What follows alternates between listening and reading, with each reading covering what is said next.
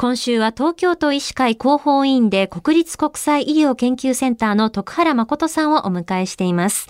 国立国際医療研究センターは新型コロナウイルス感染症でその役割を広く知られるようになりましたが、その病院内で徳原さんは緩和ケア科の医長を務めていらっしゃいます。えー、今朝もよろしくお願いいたします。ますちょっと改めてになってしまうんですけれども、はい、緩和ケア改めて、えー、どういったものか教えてください。はい、あの世の中的には緩和ケアっていうと、そのホスピスとかその末期のがんの患者さんを見るっていうふうに思われている方が多いと思うんですけれども、はい、あの緩和ケアっていうのはがんだけではありませんし、末期の人だけではなくて病気になったことによってっていろんなその苦痛ですとか問題が出てきますよね。うん、でそれに対して、えー、そういった問題とか症状を緩和するっていうのが緩和ケアです。あじゃあそのあのがんの末期の方だけではないんですね対象としては。はい、あのもう最近では例えばがんっていうふうに診断されて、えー、あなたはがんですよって言ったらショックですよね。えー、でもその瞬間から緩和ケアが入ってそういったサポートをするっていうことをやってます。うん、そうなるといろんなその科と一緒に連携して動くことが多くなってくるっていうことですかね。そうですね。あのいろんな科と連携しますし、あの私は医師ですけども、はい、えー、医師だけではなくて看護師さんとかあとは臨床心理士さんって言ってカウンセラーですとか、ええ、あとは例えばソーシャルワーカーの人とか、うん、そのがんになったことによって仕事をどうしようかとかお金の問題とか出てきますよね。え、で例えば子供がいて子供にどうやって話そうかとかっていうようないろんなことが出てくるので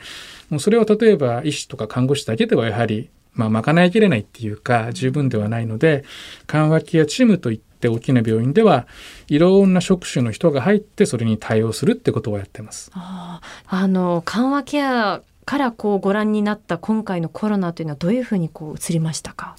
あの一つ大きな問題と思ったのは、はい、えっと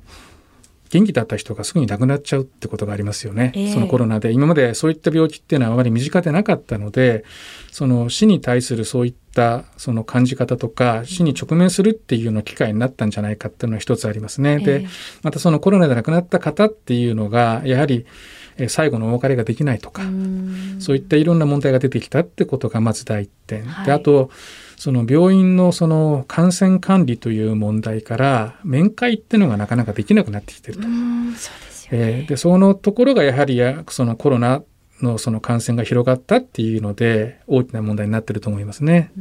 なかなかその状態を知ることができないでいきなりその容体が変わりましたってことをこう知らされると果たしてどうしたらいいのかというのはなかなかその心の準備も心自体がまず追いついていかないですよね。そうですね。で、あと言葉で説明されてるだけじゃやっぱりわからないですよね。はい、っていうのは、